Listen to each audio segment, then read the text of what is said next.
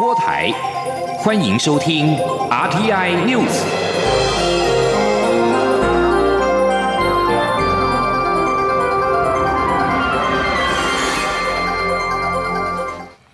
各位好，我是李自立，欢迎收听这一节央广主播台提供给您的 RTI News。蔡英文总统今天下午在脸书贴文表示，台美设立海岸工作小组了解备忘录完成了签署。总统指出，在美东时间的二十五号早上，驻美代表肖美琴跟美国在台协会 AIT 的代表共同签署了台美设立海巡工作小组了解备忘录，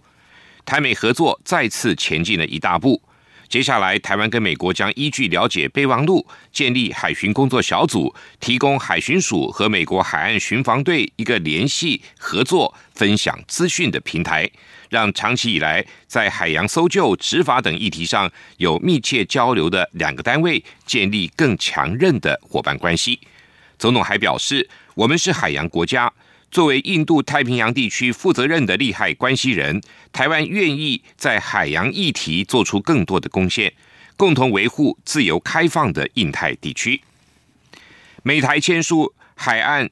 合作备忘录，是拜登任内签署的第一份备忘录。国防安全研究院国防战略跟资源研究所所长苏子云指出，中国实施海警法。对邻国的海域造成巨大的威胁，相信未来美国、日本、台湾和东南亚国协的各国将会在海巡方面强化合作。记者林永清的报道。台湾民众党二十六日举行台湾国防自主与外购的平衡咨询会议，由立委张其禄主持。国防安全研究院国防战略与资源研究所所长苏子云与会前接受联访指出，美国这次与台湾签订海巡合作备忘录，是为了反制中共。相信美方未来也会与日本及东南亚各国强化合作。苏子云说：“反制中共这个海警，中共的大海权的扩张。”那中共海警法里面最呃让人担忧，就是说它可以片面使用武力，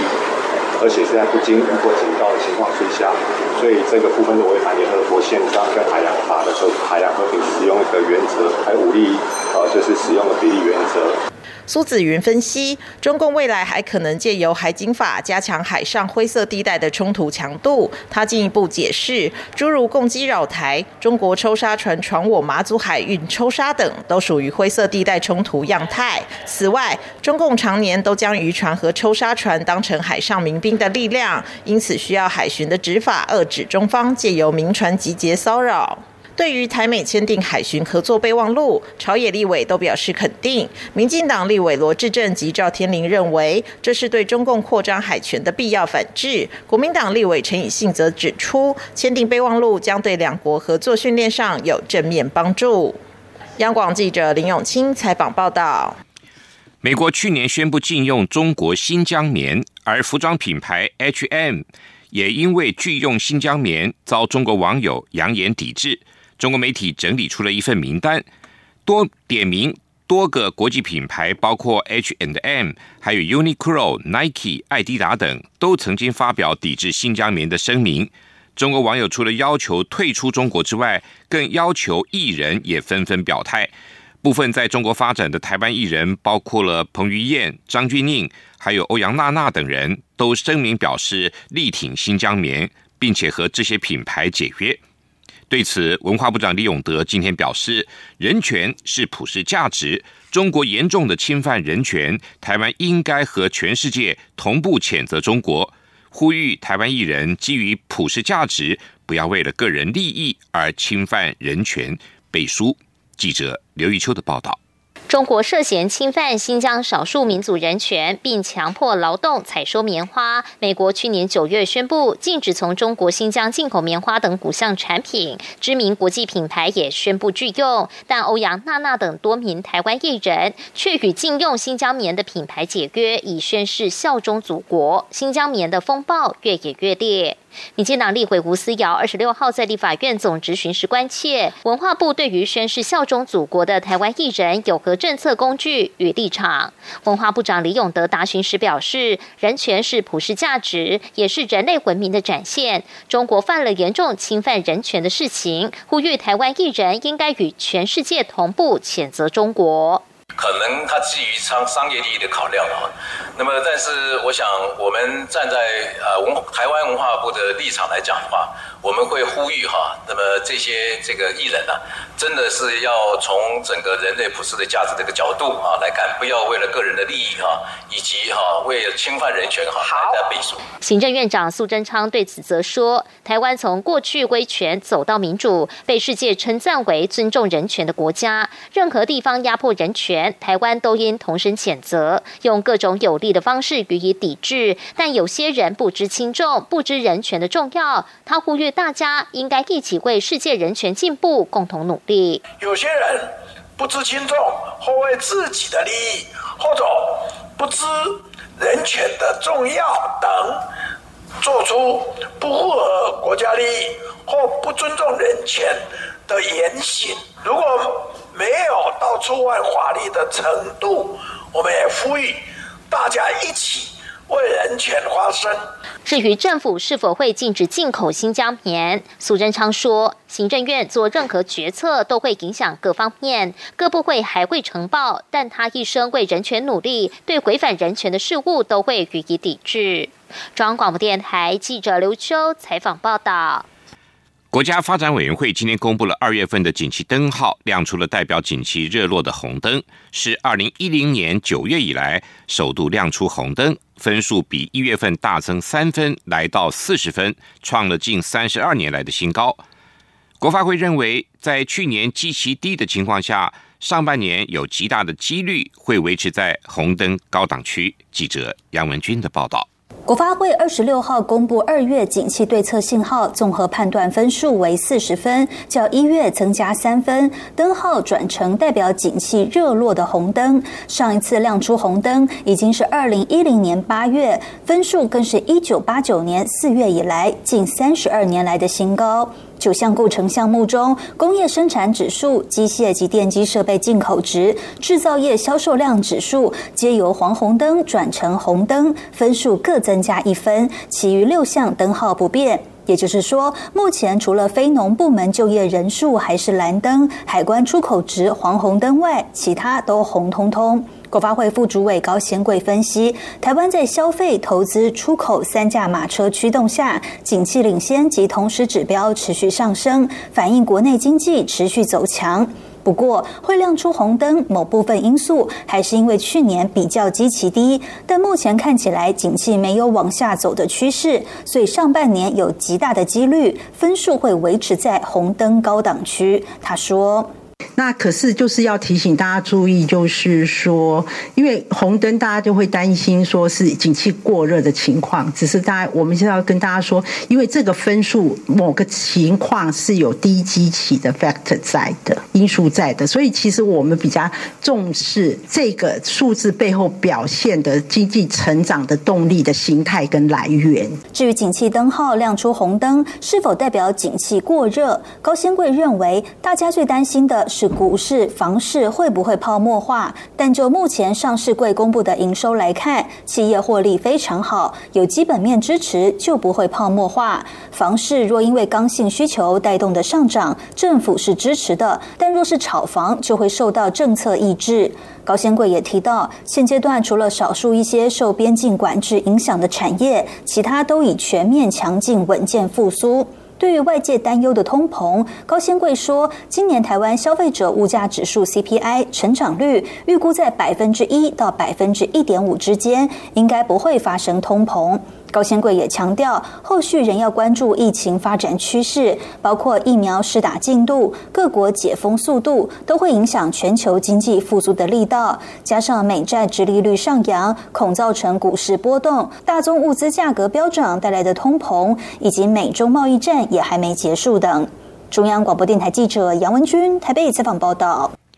经济部今天召开了电价审议委员会，决议四月起平均电价不予调整。写下二零一五年新版电价公式上路以来首度连六次动涨的记录。记者谢佳欣的报道。经济部电价审议委员会拍板四月电价不做调整。经济部次长曾文生在会后记者会上说明，台电去年电业盈余有新台币两百六十一亿元，超出法定合理利润有一百三十七亿，将挹注电价平稳基金，使电价平稳基金的水位将回升至两百四十四亿元，以待未来有需要时抑制电价涨幅。另一方面，今年一二月台电罕见大赚八十亿元，是魁为五年来首度在同期有盈余。台电此次仅建议电价微幅调涨百分之零点零七。且在考量近期国际油价反弹、燃煤价格走扬，还有国际疫情影响需求，也牵动燃料价格。委员会索性决议动涨电价，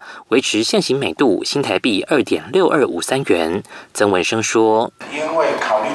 就是把所有的因素测算以后，台电提报的整个电价的计算方案是会回涨零点零七 percent。那因为考虑到整个行政作业的成本，其实可能会。”高过这零点零七 percent 的条幅，所以我们是把这整个条幅保留。那到下一期的时候，我们就整体的电价的状况再做一次计算。曾文生也提到，审议会上并没有提及核四及公投字眼。不过，针对中油第三天然气接收站议题，业界代表以临时动议提出，稳定供电对产业发展非常重要，希望政府要努力解决，设想解决方案。曾文生还说，几位委员还提醒，随着能源结构调整，像是使用干净能源发电，电价成本将会提高，需预做应应。中央广播电台记者谢嘉欣采访报道：中国在对澳洲葡萄酒寄出了高关税之后，又将对澳洲葡萄酒实施反倾销的措施。中国商务部今天发布公告，中国将从三月二十八号起对部分澳洲进口的葡萄酒课征反倾销税，为期五年，最高税率达到百分之两百一十八点四。公告中表示，对于原产于澳洲的进口相关葡萄酒反倾销调查，最终认定存在倾销，将征收反倾销税。另外，北京当局也在去年十一月对于澳洲葡萄酒课征了超过百分之两百的关税，以遏制中国对澳洲葡萄酒的需求，造成澳洲对中国葡萄酒的出口进一步的减少。日本首相菅义伟预定四月访问美国，和美国总统拜登进行首度的会谈。美日双方严拟在会谈发表共同文件，目前正在考量内容，将提及到台海和平稳定的重要性。共同文件内容包括了考量中国的行为，像海警船多次进入钓鱼台海域，以及对抗中国渐趋明显的霸权主义和加强合作，实现自由开放的印太地区，敦促北韩完全非核化等。由于近期台湾周边紧张关系升高，美日两国目前也正在考量将确认台湾海峡和平与安定的重要性。另外，共同社报道，日本首相菅义伟今天表示，访问美国的时候将会邀请美国总统拜登参加预计在今年夏天举行的东京奥运。东京奥运预期将在今年的七月二十三号举行。这场原定在去年举办的奥运，因为 COVID-19 疫情而爆发，延后了一年。欧盟今天警告，他们会禁止。阿斯特捷利康的 COVID-19 疫苗出货到英国，直到业者达到应该交付给欧盟的疫苗数量。法国总统马克宏力挺欧盟寄出更严厉的疫苗输出管制。法新社报道，在欧盟二十七个成员国举行视讯峰会之后。欧盟执委会主席范德赖恩发出了明白警告，让外界忧心英国跟欧盟之间的疫苗的局域恐怕会殃及全球防疫。尽管部分欧盟国家领袖觉得禁令应当成为谈判失败的最后手段，但是范德赖恩的谈话却显示没有妥协的余地。英国跟欧盟之间的疫苗争议最新的发展是阿斯特捷利康设于荷兰的厂。该厂是 A Z 疫苗供应链的一部分。欧盟疫苗生产核心地位的荷兰和比利时则不愿意表态过于强硬，担心全球的供应链被打断会伤及到自家业者的产能跟利润。阿斯特捷利康原本跟欧盟的合约是今年第一季要交付一点二亿剂的疫苗，现在只能交出三千万剂，引发欧盟强烈的不满。这里是中央广播电台台湾之音。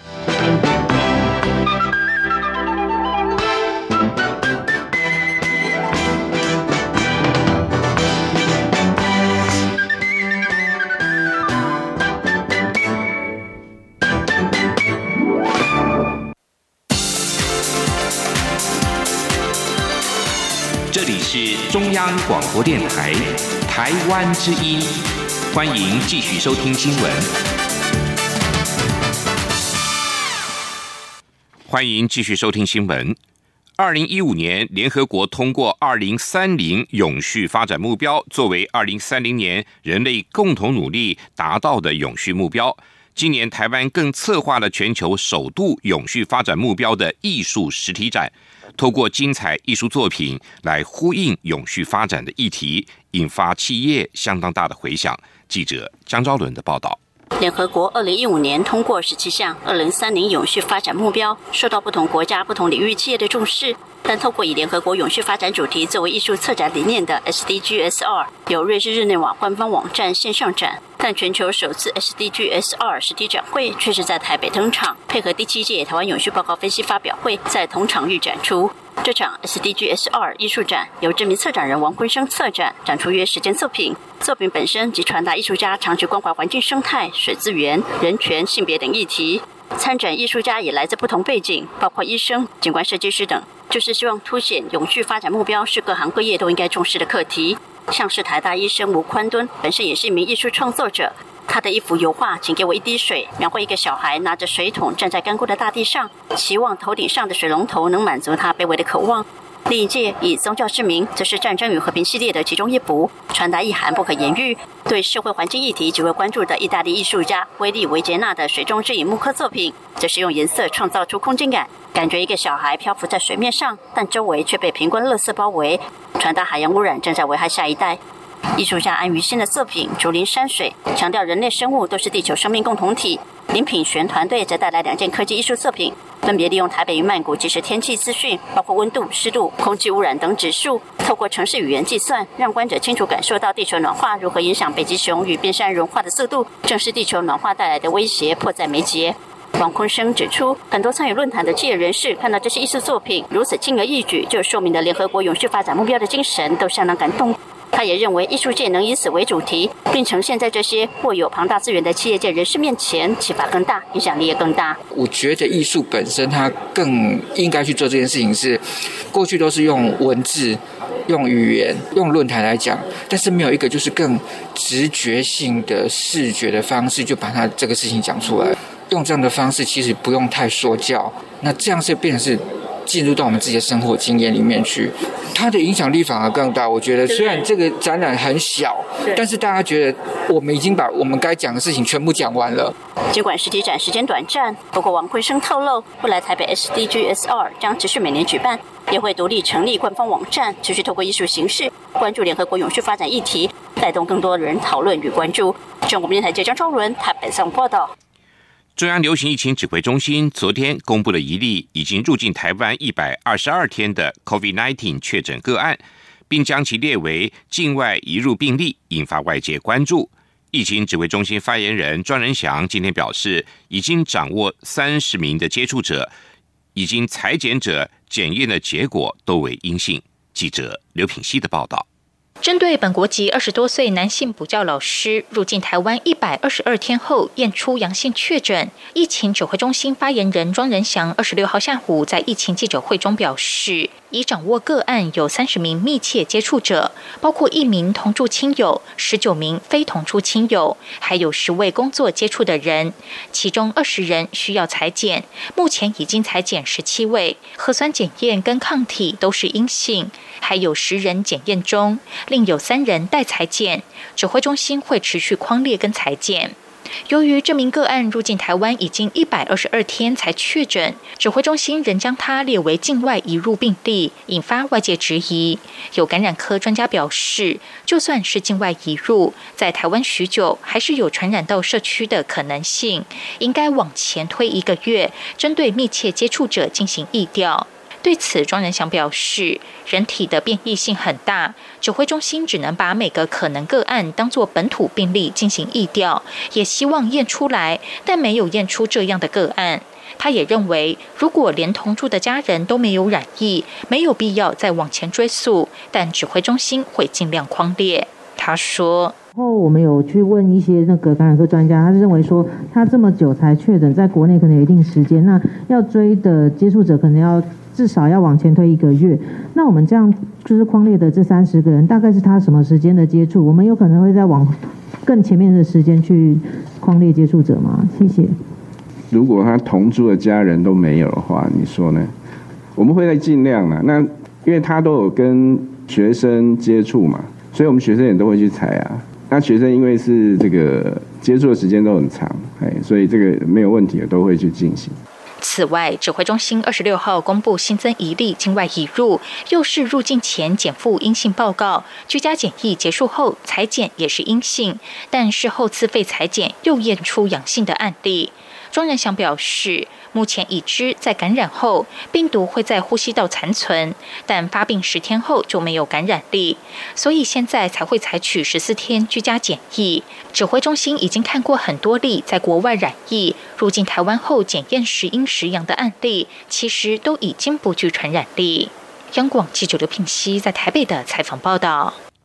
另外，日前一名亚东医院的女护理师在打完疫苗之后出现了急性过敏反应，被送进加护病房。亚东医院感染管制中心主任廖俊兴今天还原当时的过程，强调因为注射区旁边就是加护病房，加上又是院内的首例过敏反应，因此才高标准处理。事后检讨认为，其实送急诊室治疗就可以。台中苗栗地区将从四月六号起实施公五停二的分区供水，立委关切不少商家无法营业，生计恐怕会受影响，期盼政府从宽认定减轻相关的税负。为此，行政院长苏贞昌今天允诺，将会责成财政部和经济部，就因为旱灾而受损、受影响的营业的各种情况进行研究，帮人民解决辛苦。记者刘玉秋的报道。水情吃紧，经济部日前宣布，苗栗、台中将从四月六号起调整水情灯号为红灯，正式启动公股停二分区供水。民进党立委何新纯二十六号在立法院会总执行时指出，过去刮台风淹水，政府会协助推出房屋税、地价税、盈利事业所得税等减税措施，且政府去年也在疫情下推出纾困措施，深获肯定。何新纯进一步表示，台湾面临股市六。六年来的大旱灾，台中实施公股停二措施，包括美容美发、小吃店等商家将因旱灾的停水之苦，营业与生计受到影响。建议政府应该从宽认定受影响的商家减轻相关税负。对此，行政院长苏贞昌答询时允诺，将责成财经部会演绎。如果因为旱灾受损，或者受影响营业，那我责成诶财政部。来就各该情形，财政部、经济部来对看看啊，委员的指教，我请他们看啊，应该呃帮人民解决辛苦。是。另外，国民党立委郑正前执行时也关切，继台中苗栗实施公股亭二分区供水后，下一波是否就是新竹？苏仁昌说，政府早就超前部署，推出多项措施，但仍呼吁全国同胞节约用水，科学园区也会尽量维持。至于郑正前质疑，有民众担心缺水时，政府第一个想到的是如何维持科学园区护国神山的用水，而非考虑民生。不过苏仁昌则说，民生还是第一。中央广播电台记者刘秋采访报道。台九线十六号发生游览车重大的伤亡事故。交通部长林佳龙下令召回打造该车事故量的车厂所打造的七百一十八辆游览车进行安全检核，随后又新增加四百七十一辆游览车跟大客车召回检测。结果，车辆安全审验中心今天表示，截至今天中午已经查验了两百一十辆，没有发现重大瑕疵。记者吴丽君的报道。运安会主委杨洪志二十四号上午针对苏花公路游览车撞山壁事故，质疑当时车速不快，座位不应与，车体分离，因此将发出安全通告，要求召回同行游览车检测。不过，交通部长林佳龙随即于当天傍晚火速下令，扩大召回打造事故车的名胜车厂打造的七百一。十八辆游览车，但是根据运安会二十五号发出的安全通告，需优先召回检测的同行游览车，还包括二零一八年台六十二线游览车事故，以及去年的阳明山游览车追撞事故。为此，交通部二十六号上午又下令新增召回四百七十一辆游览车及大客车，其中包括巨鼎汽车打。打造的一百一十三辆游览车，以及巨松车体厂打造的两百一十九辆游览车和一百三十九辆国道客运，其中国道客运统联就占了一百三十辆，累计共有一千一百八十九辆车将分批进行检测。对此，车安中心执行长周维国二十六号下午表示，截至中午，全省十三个点已。同步查核完成两百一十辆游览车，初步尚未发现重大明显瑕疵，座椅都有锁固在金属骨架上，无脱落之余。至于杨宏志指称事故车靠窗座椅一侧只用 U 型夹固定并不适当，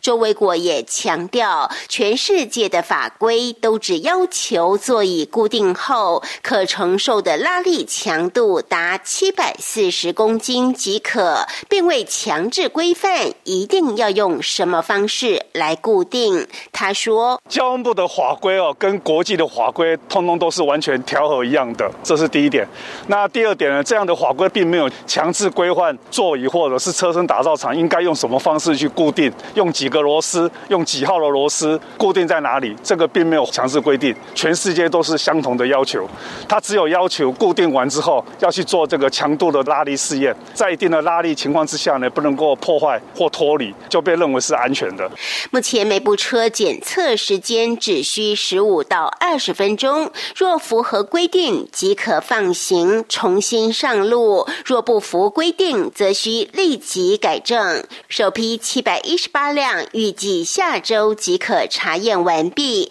第二批则预计四月十五号前完成。中央广播电台记者吴丽君在台北采访报道。继续为您报道今天的前进新南向。前进新南向。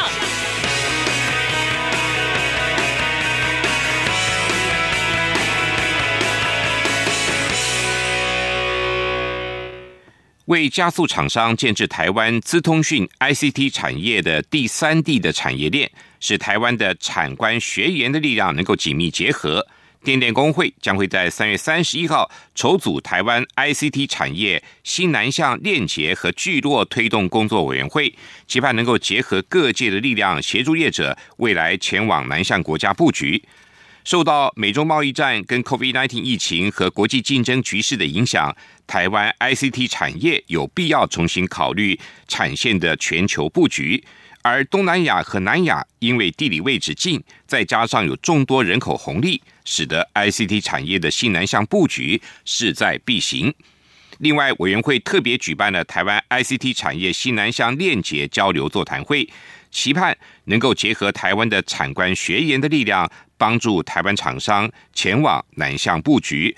座谈会除了邀请台湾产官学员的代表出席交流外，也特别邀请了工研院的专家学者，对南向的商情做了进一步的介绍。为了鼓励华语教师取得华语教学专业认证，教育部将在今年七月二十四号、二十五号办理对外华语教学能力的认证考试。今年的考试。因应需求，在外语能力合格认定的基准上，增列了新南向国家，包括泰国、印尼和越南的语言能力的考试选项和标准。对外华语教学能力的认证考试自二零零六年举办以来，今年迈入第十六届，考生累计有两万零八百三十五人，共有五千零九十五人取得了华语教学能力证书。教育部表示，取得这项考试认证，有助于争取前往国外任教或实习的机会。经过统计，教育部近年来每年平均选送大约两百多名华语教师和一百多名华语教学助理前往美洲、欧洲、东南亚跟东北亚等二十二个国家任教或实习。以上新闻由李自力编辑播报，谢谢收听。